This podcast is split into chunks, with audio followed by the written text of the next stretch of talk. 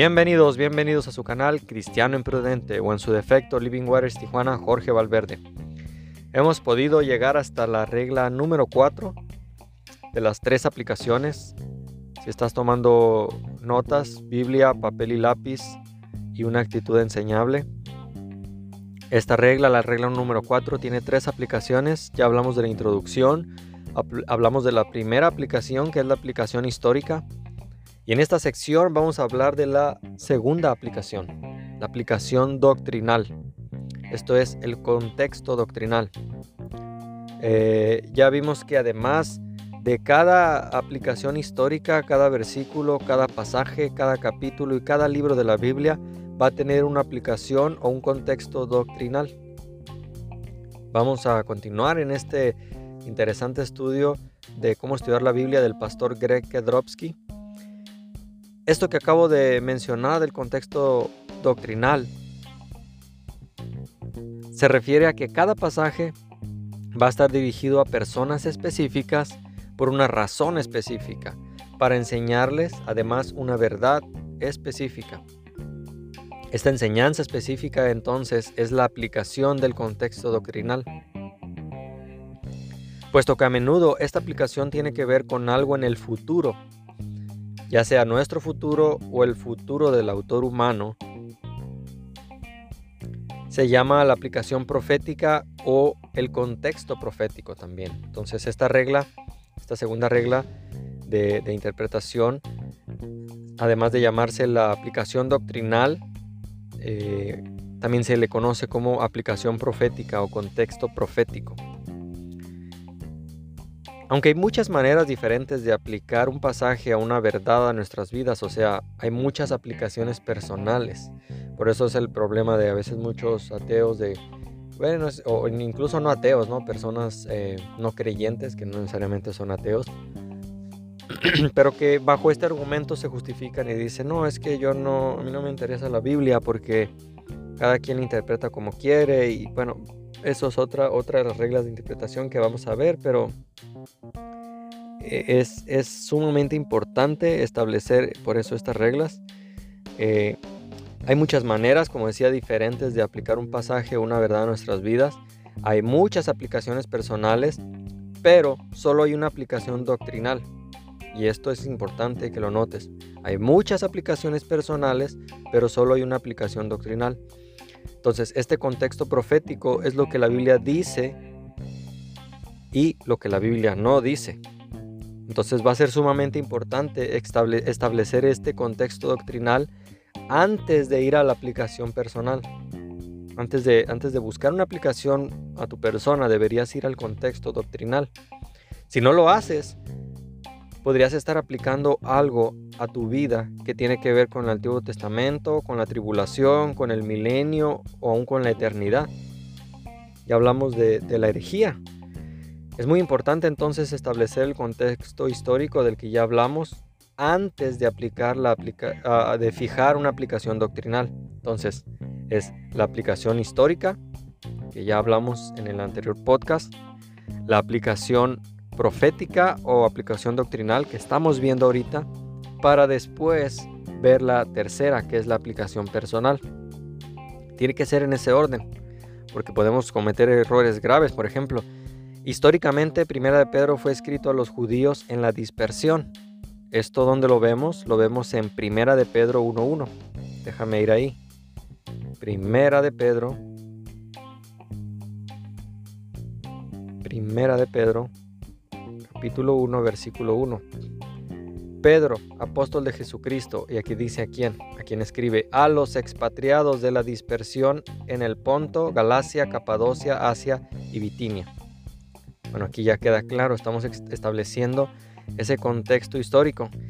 Está hablando a los judíos que estaban experimentando aflicción. ¿Cómo sé eso? Primera de Pedro 1.6. Primera de Pedro capítulo 1 versículo 6 en el cual vosotros os alegráis, aunque ahora por un poco de tiempo, si es necesario, tengáis que ser afligidos en diversas pruebas. Bien, ese es solo un ejemplo rápido. Habrá un tiempo en el futuro cuando los judíos en la dispersión van a sufrir mucha aflicción y mucha persecución. Eso lo vemos en Apocalipsis 12, 12 17. Entonces el dragón, o sea, Satanás o el anticristo, se llenó de ira contra la mujer. Y no, estimado oyente, no es, no es Guadalupe, no es, no, la mujer aquí es Israel. Pero bueno, podemos ir más a fondo en otro, en otro estudio ¿no? de Apocalipsis, pero la mujer es Israel. Y se fue a hacer guerra contra el resto de la descendencia de ella, los que guardan los mandamientos. ¿Quiénes son los que guardan los mandamientos? El pueblo de Israel. Y tiene el testimonio de Jesucristo, Apocalipsis 12, 17. Bueno, este tiempo futuro se va a llamar la gran tribulación. ¿Cómo lo sabemos? Vamos a Mateo 24. Bueno, la verdad es que este pasaje está muy largo, mejor si tienes oportunidad de leerlo. Mateo 24 del versículo 4 al 31 donde se habla de la tribulación. Entonces, el contexto histórico, contexto histórico de Primera de Pedro, que fue escrita a judíos sufriendo aflicción, nos ayuda a entender el contexto doctrinal y profético. Primera de Pedro es uno de los libros del Nuevo Testamento que doctrinalmente se escribió a los judíos en la tribulación ya hablábamos de los tres grupos, entonces este libro no es, no es directamente para nosotros los cristianos que vivimos durante la época de la iglesia. Que repito, tengo que repetir esto, no estoy diciendo que no debes leer Primera de Pedro. Lo, lo que te estoy diciendo es que debes establecer primero un contexto histórico y luego uses la historia como base para entender el contexto doctrinal. ¿Ves la importancia? Si te vas luego luego a darle una aplicación doctrinal sin entender el contexto histórico, o peor aún, si te vas directamente a dar una aplicación personal sin haber establecido el contexto histórico y el contexto doctrinal, estarías cometiendo un grave error. Por ejemplo, el libro de Job. Eh, vamos, a, vamos a ver un rápido ejemplo del libro de Job para la aplicación doctrinal. Ya hemos visto algo en cuanto a la historia de Job que nos ayuda a entender el contexto. Históricamente, ya habíamos mencionado, el libro de Job fue escrito durante los días de Abraham y por eso contiene muchísima información acerca del mundo, el mundo de la antigüedad, ¿no? Si lo pudiéramos decir así. Pero, ¿qué tal el contexto doctrinal? Ya, ya sabemos cuál es el contexto histórico de Job, pero ¿y qué, y qué hay del contexto doctrinal de Job? ¿Cuál, ¿Cuál es el contexto doctrinal? Bueno, el libro de Job es un cuadro doctrinal de los judíos en la tribulación. No estoy diciendo que no va a tener aplicación personal, claro, cuando pasamos por tribulación, ¿a qué vamos al libro de Job? Pero si no entendemos el, contexto histórico que ya mencionamos y el contexto doctrinal que es la tribulación de los judíos, pensemos por un momento en los elementos de la historia registrada, por ejemplo, de este libro. Esto es un ejemplo rápido, ¿no? No estoy haciendo un estudio de Job, pero Piense en, que Job sufrió en la tierra de Uz, que es la tierra de Edom, Edom, el lugar donde Dios preservará a los judíos durante la tribulación. Edom. Vamos a Mateo 24, 15 al 16. Mateo 24. Déjame ir rápidamente aquí. Mateo 24, versículo 15 al 16. Por tanto, cuando veáis el lugar santo, la abominación desoladora de la que habló el profeta Daniel, el que lee en tiendas, tienes que leer Daniel, entonces los que estén en Judea huyan a los montes. Eh, vamos a Apocalipsis 12. Apocalipsis 12, 6.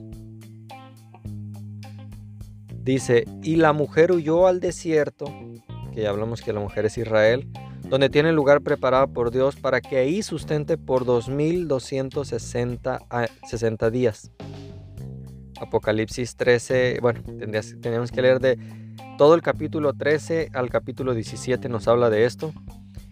Y por ese motivo muchos eruditos creen que los judíos hallarán refugio en Petra, una cuenca, una planicie en lo alto de las montañas al sur y un poco al este del mar muerto en Edom Perdón, por eso es que hay, incluso hay que estudiar geografía, ¿no? Ver estos lugares. Es uno de los lugares más inaccesibles de la Tierra si lo buscas. Parece como un, un anfiteatro, o sea, es una planicie, pero completamente aislado de todos alrededor. Y el único acceso es un angosto desfiladero de un kilómetro y medio de largo. Y algunos pudieran decir, bueno, estás revelando el lugar donde se van a esconder. pero e, es, es un lugar eh, muy difícil de acceder a él. Está entre elevados riscos de granito, o sea, es fácil de defender. Recuerda eh, las estrategias de, los, los guerreros, ¿no? Buscaban un lugar que fuera fácil de defender. Entonces, como Job fue perseguido en la tierra de Edom, los judíos también serán perseguidos durante la tribulación. Además de sufrir en la tierra de Edom, donde los judíos buscarán refugio de la tribulación, Job padeció su aflicción por siete días y siete noches. Un cuadro también de los siete años que el judío va a estar en tribulación, recordemos. El libro de Job, por ejemplo, consta de 42 capítulos.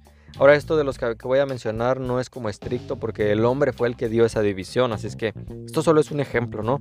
Que estoy dando, pero el libro de Job consta de 42 capítulos, exactamente como habrá 42 meses en la tribulación, tres años y medio de la última mitad de la tribulación, entonces piensa en el libro de Job, eh, eh, en la ubicación, perdón, del libro de Job en la Biblia.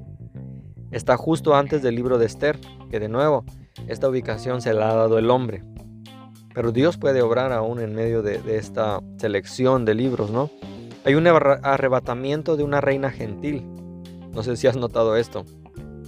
Hay un arrebatamiento de esta reina Esther que está antes del libro. Eh, justo antes está el libro de Esther. Basti, un cuadro de la iglesia en Esther 1.19. Vamos a ir rápidamente. Esther. Libro de Esther. Si tú eres más rápido que yo para encontrar el versículo, puedes ir leyéndolo, pero dice, si parece bien al rey, salga un decreto real de vuestra majestad y se escriba entre las leyes de Persia y de Media para que no sea quebrantado que Basti no venga más delante del rey Asuero, y el rey haga reina a otra que sea mejor que ella. Bueno, aquí vemos esta, esta tribulación, quien va a ser reemplazada, porque dice que venga una mejor que ella, quien es reemplazada por una judía, o sea, Esther. Basti es reemplazada ahora por una judía, es Esther, lo ves en el capítulo 2 de Esther. Luego se manifiesta el anticristo, que vendría representando a Amán, quien empieza una persecución de los judíos, exactamente como sucederá en la tribulación. Esta es una de las reglas que vamos a ver más adelante, que son los cuadros. ¿no? Estos solamente son cuadros, no es que, no es que el, el, autor estaba pensando en la iglesia, el autor de Esther, no, no, son cuadros de la iglesia, cuadros de Cristo. Todo es un cuadro del cambio de poder que sucederá antes de la tribulación. Dios va a quitar la iglesia en el arrebatamiento y volverá a poner su atención en Israel, como lo vimos en el libro de Esther. Sucederá, y, lo, dice el libro, vamos a Romanos 11:25. Romanos, vamos a ver quién es la, la Biblia más rápida del oeste, si ustedes o yo. Romanos 11:25 dice, porque no quiero, hermanos, que ignoréis este, este misterio, para que no seáis arrogantes en cuanto a vosotros mismos, que aconteció a Israel endurecido en parte, en parte, hasta que haya entrado la plenitud de los gentiles. Versículo 26, y luego todo Israel será salvo. Bueno, ahí continúa. Entonces, eh, Dios va a volver a poner su atención en Israel hasta que entren los, todos los gentiles por eso la importancia de la gran comisión. Pero el arrebatamiento de la iglesia, que en su mayor parte va a ser gentil, su mayoría, no es que no hay judíos que se vayan a salvar en el arrebatamiento, pero en su mayor parte va a ser de pueblo gentil, pueblo gentil que ya no es gentil tampoco, que es cristiano, ¿no? Alguien que viva como gentil, que no reconozca a Cristo, etcétera, no va a irse en el arrebatamiento. En el arrebatamiento. ¿no? Solo quiero aclarar esta parte, ¿no? Para que no piensen que hay contradicción con la regla de los tres grupos. Sucede justo antes, o sea, este, este arrebatamiento sucede justo antes de la revelación del anticristo, o sea, de, que en este caso un cuadro sería Amán, un cuadro de la abominación desoladora a la mitad de la tribulación que vimos o que encontramos en Daniel 9:27. Vamos al libro de Daniel Daniel, que de paso si, si no entiendes el libro de Daniel, bueno, el libro de Daniel y el libro de Apocalipsis están unidos o ligados. Zacarías, bueno, Daniel 9:27, ya llegué aquí, dice, y por otra semana confirmará el pacto con muchos, a la mitad de la semana que ya hablamos, se hará cesar el sacrificio y la ofrenda. Y después, con la muchedumbre de las abominaciones, vendrá el desolador hasta que venga la consumación y lo que está determinado se derrame sobre, sobre el desolador. Eso nos dice Daniel. Lo confirmamos en Mateo. Vamos a Mateo 24. Mateo 24, 15. Dice, por tanto, cuando veáis en el lugar santo la abominación desoladora de la que habló el profeta Daniel, el que le entienda, pues ya acabamos de leer Daniel. Segunda de Tesalonicenses 2.8. Segunda de Tesalonicenses 2.8 nos dice, y entonces se manifestará aquel inicuo a quien, a quien el Señor matará con el espíritu de su boca y con el resplandor de su venida. Después de estos acontecimientos, de estos cuadros que acabamos de ver, viene el libro de Job, un cuadro doctrinal de los 42 meses de la tribulación. Además de todo esto que acabo de mencionar, vemos que la persecución y el sufrimiento de Job se debe a la obra personal de Satanás. Persecución y sufrimiento se deben a la obra de Satanás. ¿Dónde lo vemos? Vamos a ver a Job 1. Acompáñenme al libro de Job. Job 1. Job 1, 12. Y dijo Jehová a Satanás, he aquí todo lo que tiene está en tu mano, solamente no pongas mano sobre él. Y salió Satanás delante de Jehová. Es Satanás quien está haciendo eso. Dios sigue en control, Dios sigue en su trono. No pienses que se le salió de control Satanás, no. Satanás está obrando. Pero con ciertas restricciones, ¿no? Vemos en Job 2, 6, y Jehová dijo a Satanás, he aquí, él está en tu mano, mas guarda su vida.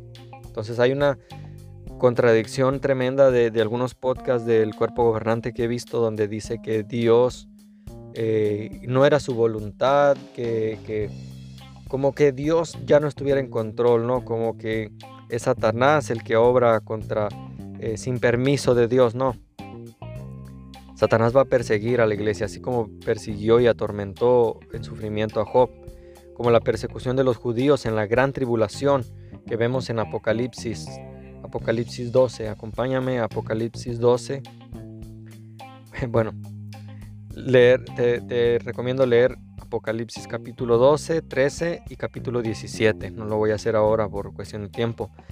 Sin embargo, al final del libro, Dios va Dios restaura a Job.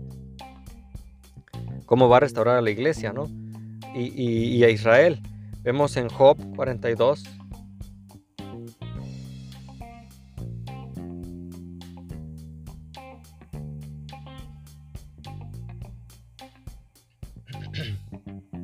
Vemos Job 42.10.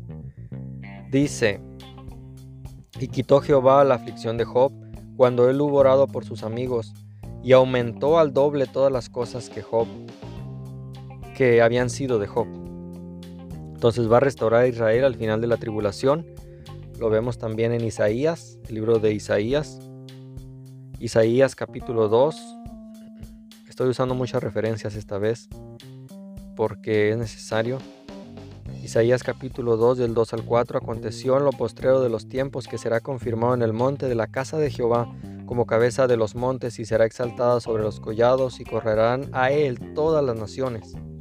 Y vendrán muchos pueblos y dirán, venid y subamos al monte de Jehová, a la casa de Dios de Jacob, y nos enseñará sus caminos y caminaremos por sus sendas porque de Sión saldrá la ley y de Jerusalén la palabra de Jehová. Y juzgará entre las naciones y reprenderá muchos pueblos y volverán sus espaldas en rejas de arado y sus lazas en hoces. No alzará espada nación contra nación y se adiestrarán más para la guerra. Bueno, aquí vemos la restauración. Entonces, ese fue un ejemplo del contexto histórico que podemos encontrar, perdón, del, del contexto doctrinal. Job es uno de los libros más profundos que encontramos en la Biblia.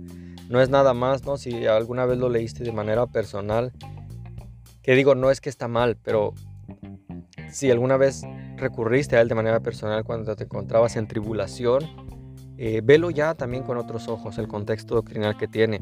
Contiene conocimiento del mundo antes del diluvio, el mundo antidiluviano de Génesis 7, con, tanto del mundo de Noé como del de Satanás, ¿no? El de Satanás. Además es un cuadro doctrinal y profético del judío en la gran tribulación. Hay mucho en cada capítulo que Dios quiere mostrarnos acerca de aquel tiempo que está por venir después de la salida de nuestra salida en el arrebatamiento sin embargo, no debemos parar aquí porque no hemos llegado a ninguna aplicación personal de lo que estamos estudiando. O sea, no estoy menospreciando la, aplicación personal, todo lo contrario. De nada me sirve llegar a una aplicación doctrinal, una aplicación histórica y conocer mapas, fechas, sucesos, si no puedo darle a esa lectura una aplicación personal. El objetivo, de hecho, es llevar una aplicación personal y práctica a mi vida. Pero antes de hacer eso, necesito establecer estas dos leyes. Dios te bendiga, cristiano prudente, y te pido que me acompañes todavía con este estudio donde vamos a ver ahora por fin la aplicación personal, el contexto personal.